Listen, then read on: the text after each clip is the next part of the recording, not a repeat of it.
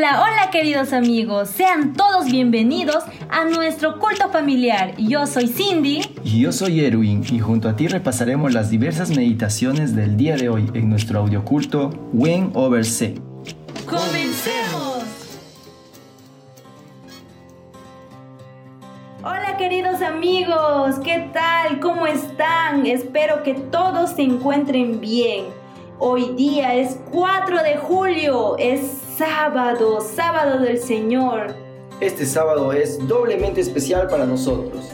Uno porque es el Día del Señor, como dijo Cindy. Otro porque cumplimos una semana con este programa. Gracias por sus mensajes, gracias por escucharnos. Eso nos motiva cada día a poder seguir aprendiendo más de Jesús. Y esta mañana no es la excepción. Esta mañana también tendremos un invitado con la lección de escuela sabática. Es el profesor Edgar Julka el cual nos estará dando una breve introducción a la lección de esta semana. Así que amigos, atentos a las enseñanzas que tendremos el día de hoy.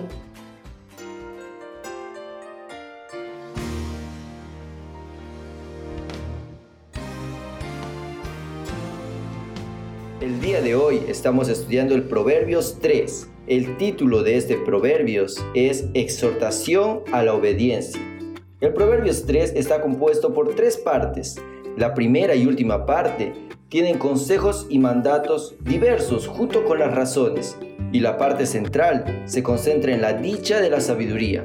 Entre el versículo 1 al 12 tenemos seis consejos, y vamos a repasar estos seis consejos. Consejo número 1, no te olvides de mi ley, ya que esto aumentará nuestros días de vida, no solo aquí en la tierra, sino sobre todo en la eternidad. Como seres humanos se nos es muy fácil poder olvidarnos de las cosas, pero hay algo que nunca debemos olvidarnos y es la ley de nuestro Dios. El consejo número 2. Nunca se aparten de ti la misericordia y la verdad. Átalas a tu cuello, escríbelas a tu corazón.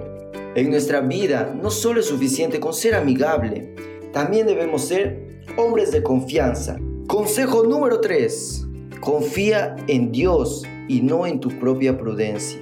Eso no significa que no usemos nuestra inteligencia, sino que debemos usarla para determinar cuál es la voluntad divina. Consejo número 4.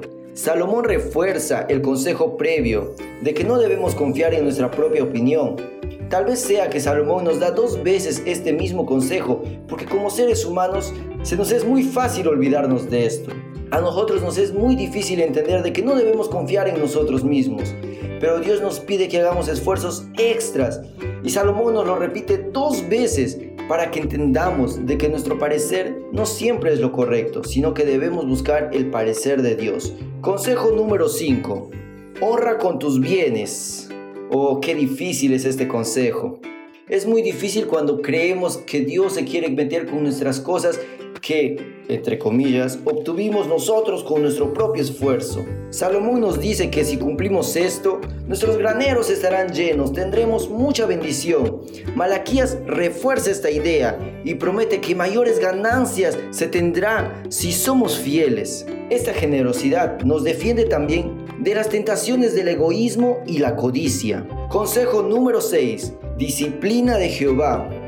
Luego de hablar de la prosperidad en el consejo anterior, luego viene la adversidad. A veces Dios permite las dificultades con el fin de que veamos el peligro. Nos dice que Él ama al que castiga. Mm, es una frase que tal vez alguna vez escuchamos de nuestros abuelos o nuestros padres, pero Pablo hace énfasis en esta frase. Eso lo podemos ver en Hebreos. En este consejo se destaca la reverencia a nuestros padres terrenales pues con mayor razón nuestra reverencia debería ser a nuestro Padre Celestial. Él sabe todo lo que es beneficioso para nosotros y si aceptamos su disciplina alegremente, podremos aprender las lecciones que quiere enseñarnos. El versículo favorito de este día fue una combinación entre el 13 y el 18, el cual dice, Bienaventurado es el hombre que haya la sabiduría. La sabiduría es árbol de vida para los que de ella echan mano, y bienaventurados son los que la retienen. ¿Quieres ser bienaventurado? ¿Quieres ser un hombre o una mujer feliz? Pues busca la sabiduría y come de su fruto. Nuestros primeros padres no se dejaron guiar por la sabiduría, sino que siguieron a Satanás. Por causa de esto, ninguno de nosotros ha tenido el privilegio de comer del árbol de la vida, pero la sabiduría divina nos conducirá por un camino de vida más pleno en este mundo y nos dará acceso al mismo árbol de la vida en el mundo venidero.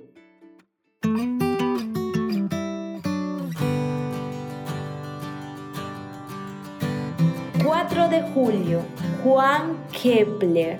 El versículo de hoy está en Mateo 10, 23, que dice, Cuando los persigan en una ciudad, huyan a la siguiente. Les digo la verdad, el Hijo del Hombre regresará antes de que hayan llegado a todas las ciudades de Israel. Aquí nos cuenta que Kepler planeaba hacerse pastor, pero recibió una invitación para ser profesor de matemáticas en Graz. Dejó de estudiar teología y viajó a Graz en 1594 para ser profesor de matemáticas en la escuela protestante. En julio de 1598, el archiduque reunió a todos los protestantes en la iglesia católica. Cuando el obispo entró a la iglesia, los soldados cerraron la puerta y cuidaban la salida con sus espadas. Después, el oficial eclesiástico leyó un pergamino grande en latín. Ahí decía que todos los ciudadanos protestantes de Graz debían renunciar su fe para ser parte de la fe católica. Todos los protestantes fueron llamados uno por uno ante los oficiales para decidir si se convertían o no. La mayoría decidió convertirse, pues tenían miedo de dejar sus hogares, sus familias, sus cultivos y todas las cosas que ellos tenían en ese lugar. Ellos decían que no importaba tanto a qué iglesia pertenecían, que Dios sería comprensivo con la decisión que estaban tomando. Kepler, al escuchar lo que sus amigos decían, se sentía muy triste y entonces cuando lo llamaron, él se levantó con la cabeza erguida y dijo, yo soy Kepler. Y le preguntaron, ¿te convertirás? Y adivinen qué dijo. Dijo, no, no puedo renunciar a mi creencia en la fe protestante. No entregaré mi patrimonio tan fácilmente. No me convertiré. ¡Wow! Pero qué hombre tan valiente. Después de esa respuesta, Kepler quedó desterrado de ese lugar para siempre y le dieron seis semanas para retirarse. Él, obedeciendo la palabra de Jesús, alistó sus maletas y huyó. Kepler fue muy valiente y muy firme en la decisión que tomó. Querido amigo, ponte a pensar un momento en todo lo que tienes, todo lo que has conseguido hasta ahora Dime, ¿tú estarías dispuesto a dejar todo con tal de seguir la verdad que Jesús nos enseñó en la Biblia?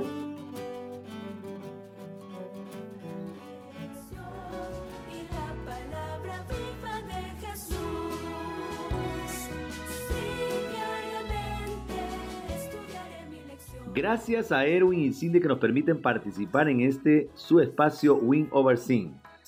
Hay un poder inusual en el testimonio personal. Hay una fuerza poderosa en el testimonio personal y en las cosas que se han vivido. Es difícil argumentar en contra de la experiencia personal de alguien. Los grandes hombres de la Biblia narraron y contaron sus historias personales para poder hacer entender a otros del maravilloso amor de Dios. ¿Cuál es tu experiencia personal? ¿Cuál es la experiencia que ha marcado tu vida?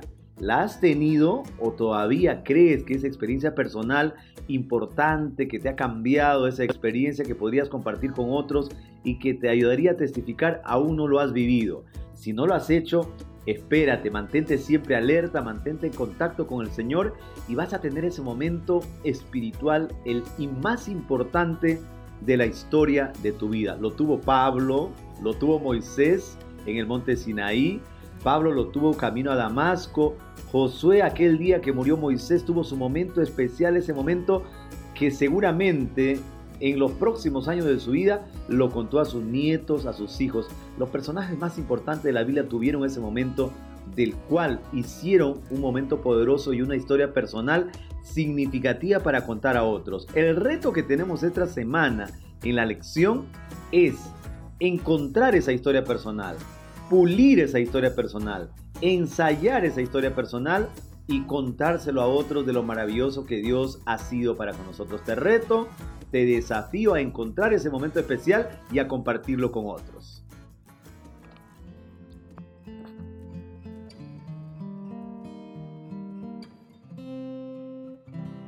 Padre nuestro que estás en el cielo, Dios, muchas gracias por tu infinito amor, por la sabiduría que nos ofreces Tú nos prometes que aun cuando suframos persecución estarás a nuestro lado para protegernos y ayudarnos. Oh Padre, tú puedas obrar en nosotros el poder ser una luz en donde estemos. Danos la valentía de poder testificar, danos la valentía de poder mostrar tu nombre en donde quiera que vayamos. Señor, nosotros queremos comer el árbol de la vida y para eso queremos estar más cerca de ti. Sabemos que estos días difíciles van a ser muy cortos, porque tú estás muy pronto a venir. Danos, Señor, el coraje para que en un mundo lleno de dificultades nosotros podamos mostrar tu amor. Oh Dios, bendice a cada persona que nos escuche en este día.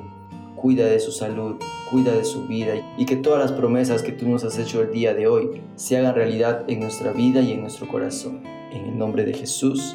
Amén.